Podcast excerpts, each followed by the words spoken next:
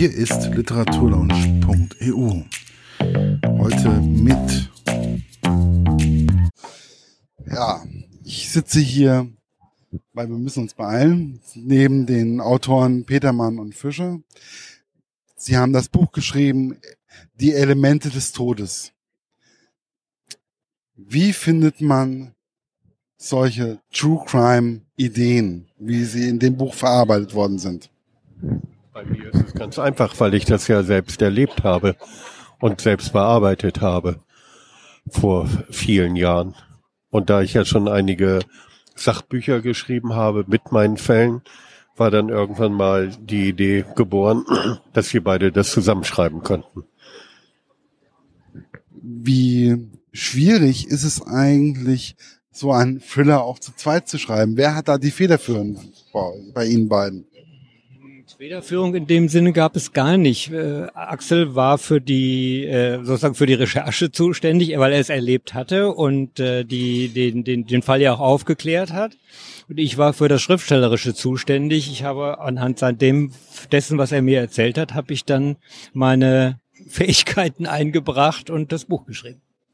Ja, weil ich, weil auf jeden Fall nichts sagen, ich höre nur interessiert zu.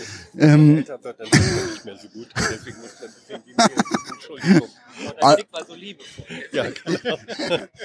Ähm, ist doch auch, also ähm, ich finde es vollkommen in Ordnung. Ich finde es nur sehr, sehr spannend, weil ähm, Sie haben ja die große Erfahrung, Sie gelten, soweit ich das so gehört habe, als der große Pro, also als eine der, einer der der bekanntesten Fallanalytiker oder Profiler in Europa. So hat steht zumindest auf dem Buch drauf. Ja, das wo, ist mir irgendwann mal zugeschrieben worden, ja. Also, aber ja, es ist auch wahr. Es ist auch wahr. Man kann das durchaus, was auf dem Buch steht, eins zu eins als Realität betrachten. Wie schwierig, wo ist eigentlich der große Unterschied, ähm, wenn man einen so ein True Crime schreibt zur Realität?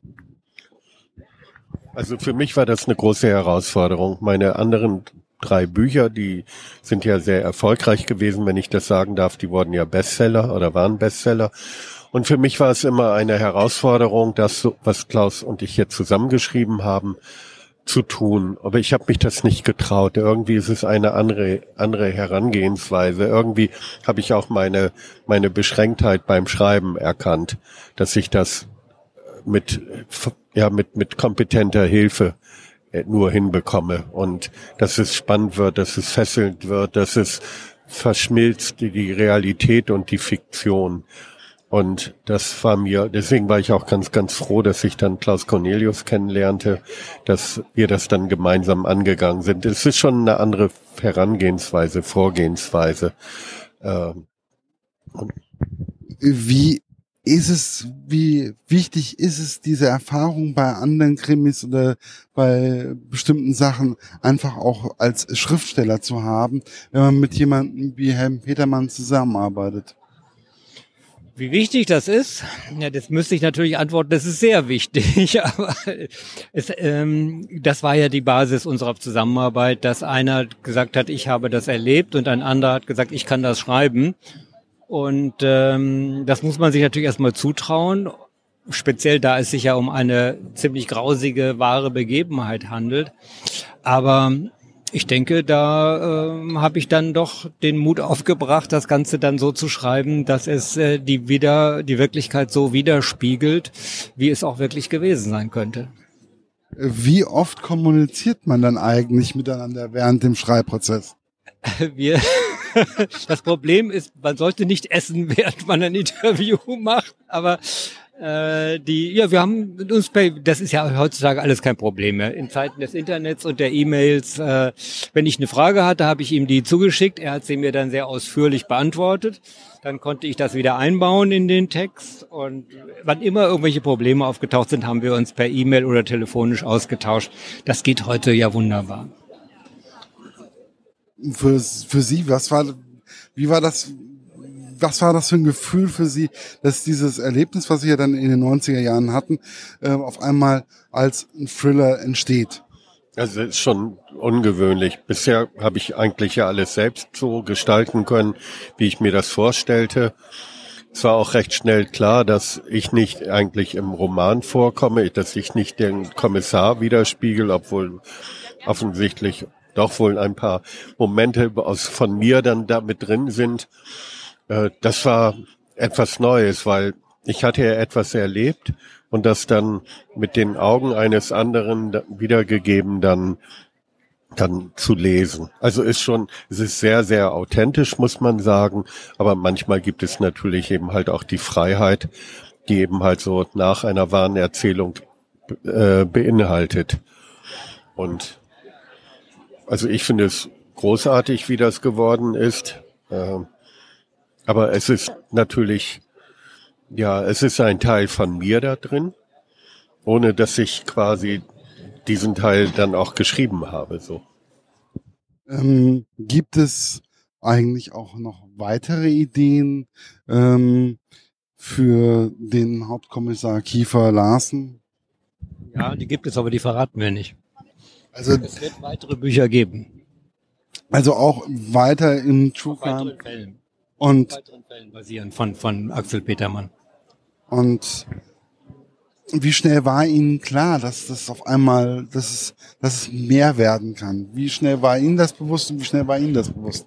Also, dass es mehr werden kann, war mir zunächst mal gar nicht bewusst. Mir war sehr schnell klar, als ich Axel Petermann kennengelernt habe und er mir da diese, diesen Fall erzählt hat, dass das einen sehr guten Romanstoff abgeben wird und dass ich den auch gern schreiben würde.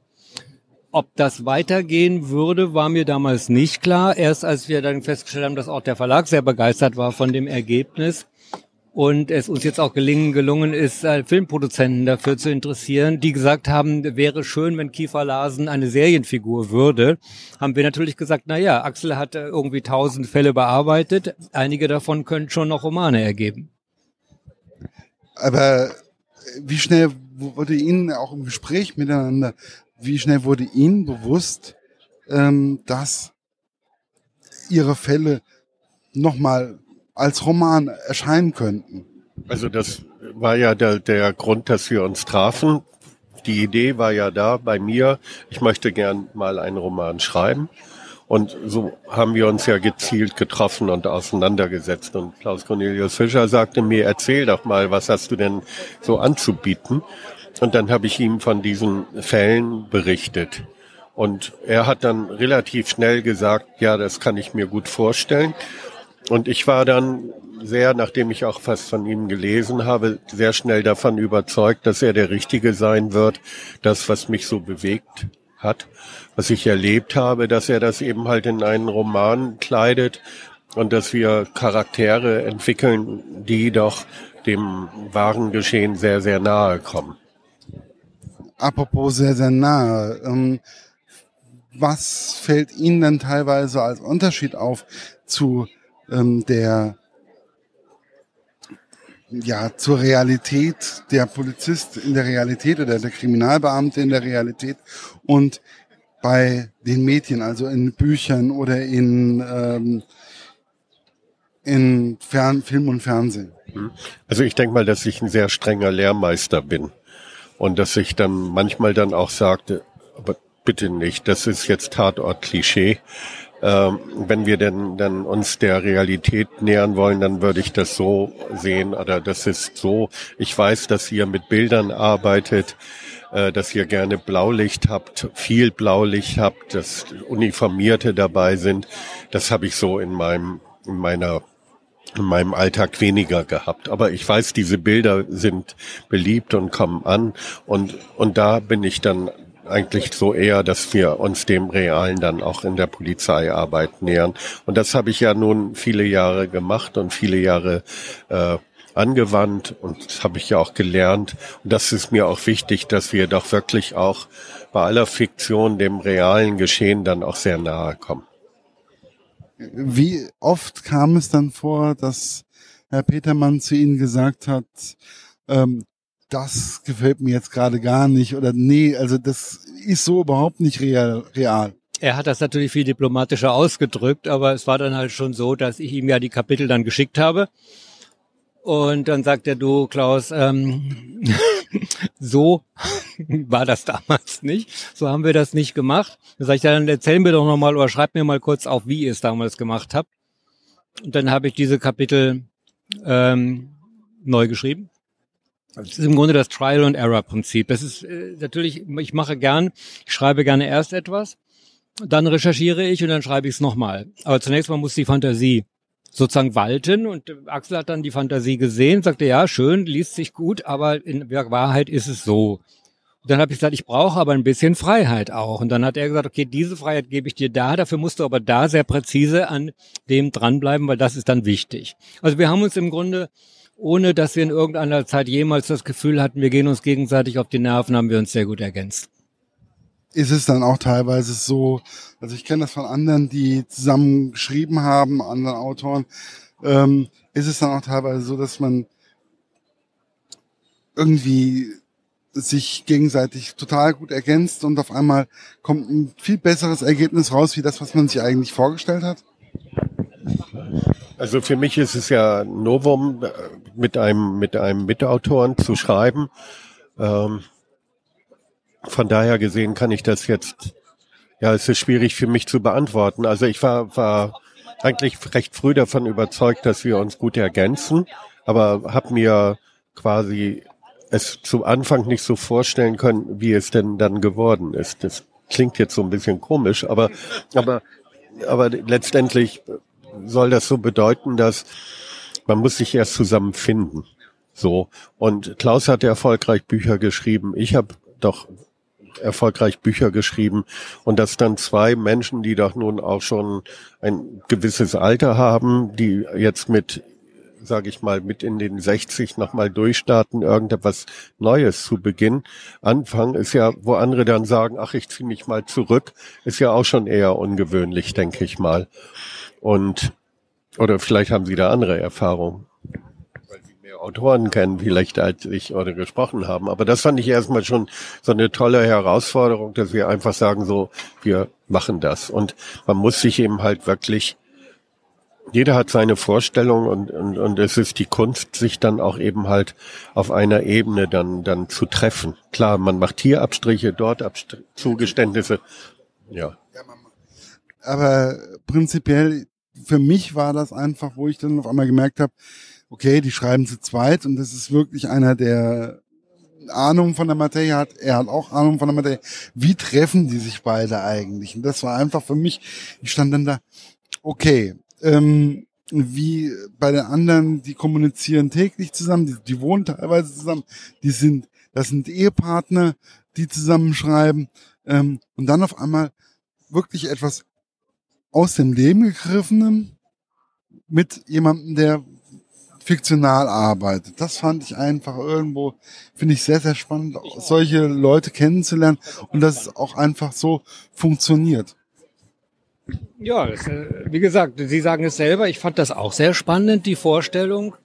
Und sagt, probier es einfach mal. Ich glaube, wir beide haben gesagt, es kann ja nicht, wir können es ja mal probieren, auf alle Fälle. Und wenn es schief geht, dann lassen wir es eben wieder. Da macht jeder wieder sein eigenes Ding. Wir hören ja auch nicht auf, eigenständige Persönlichkeiten zu sein. Und, aber in dem Moment war das ganz klar. Ich dachte mir, gut, das ist jetzt jemand, der wirklich weiß, worüber er spricht. Und ähm, das ist eine Herausforderung, sich dann an die Maschine zu setzen und das so umzusetzen, dass ein Leser es auch spannend findet und dass es literarisch nicht ganz vollkommen äh, Journalismus geworden ist. Aber wie war das für Sie, wenn das, wenn das, ähm, wäre es Ihnen teilweise lieber gewesen, es wäre mehr Journalismus oder mehr fiktional?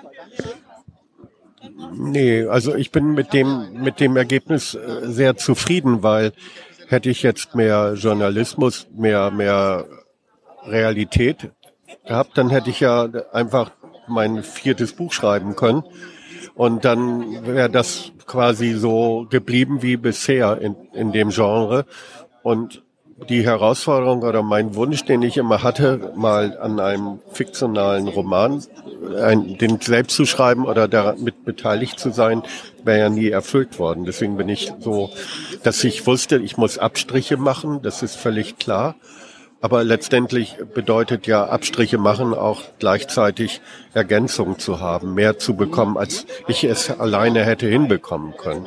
Also es war eine Herausforderung und für mich, ich hatte schon zweimal Versuche, ganz vorsichtige mit anderen Autoren äh, unternommen, etwas zu machen.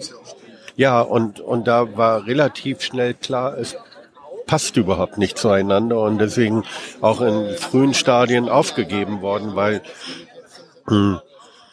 Also jeder gibt etwas von sich, sage ich mal. Ein Buch zu schreiben, stell dich. Von sich und von sich. Von sich und von sich. für, für mich ist es ja einfach, eine, ein Buch zu lesen, ist für mich ja eine sehr emotionale Geschichte. Und dementsprechend stell dir mir vor, dass das Schreiben einfach teilweise auch, ähm, man jeder hat von uns, wenn er ein Buch liest, hat ja einen anderen Film oder andere Wahrnehmung.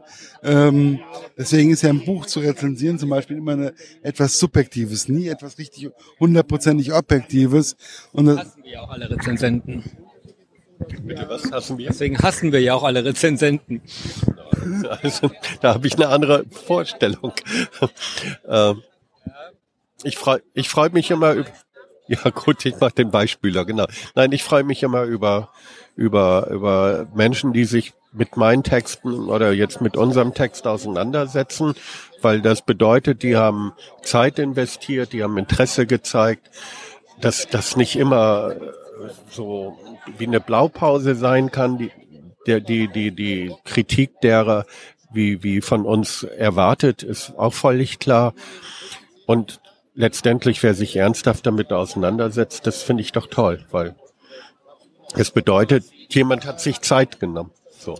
Emotionalität angeht, ähm, klar, wenn man schreibt, äh, ist man natürlich sehr dicht an der Geschichte dran und, und, und, und äh, es tobt in einem die ganze Zeit, aber man muss es ja, bevor man dann wirklich den Text äh, zu Papier bringt, wieder muss man sich ja wieder zurücknehmen. Mark Twain hat mal gesagt, ein Autor, der weint, wenn er was Trauriges schreibt und lacht, wenn er was Komisches schreibt, ist ein schlechter Autor. Also man darf vorher lachen, man darf danach lachen, aber wenn man etwas schreibt, muss man eigentlich sehr nüchtern sein und sehr nüchtern schreiben. Und bei einem solchen True Crime Stoff ist es geradezu, finde ich, unabdingbar, dass man nüchtern ist. So, wir müssen einen Cut machen.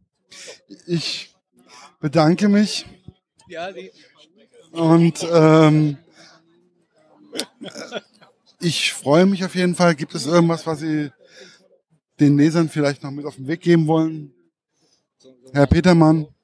Entschuldigung, ich habe die Frage jetzt nicht verstanden. Ob es irgendwas gibt, was Sie den Hörern, Lesern noch auf den Weg geben wollen? Jetzt von, von diesem Interview oder generell? Generell.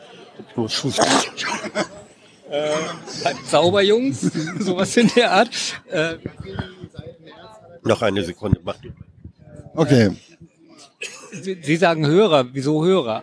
Vom Podcast. Ach so, das heißt, die ganze Zeit ist das hier sozusagen, was immer ich hier so locker vor mich hinrede, wird als O-Ton irgendwie. Das hat mir aber keiner vorher gesagt. Ich hätte doch ganz andere Dinge gesagt. Viel klügere Sachen hätte ich gesagt. Intelligente Dinge. Ähm, nee. Aber äh, ist doch schön, wenn man den Menschen dahinter auch mal so ein bisschen einfach so. Ja, aber hinter diesem Mensch ist noch ein anderer Mensch und dahinter ist noch ein anderer Mensch. So einfach ist das natürlich überhaupt nicht.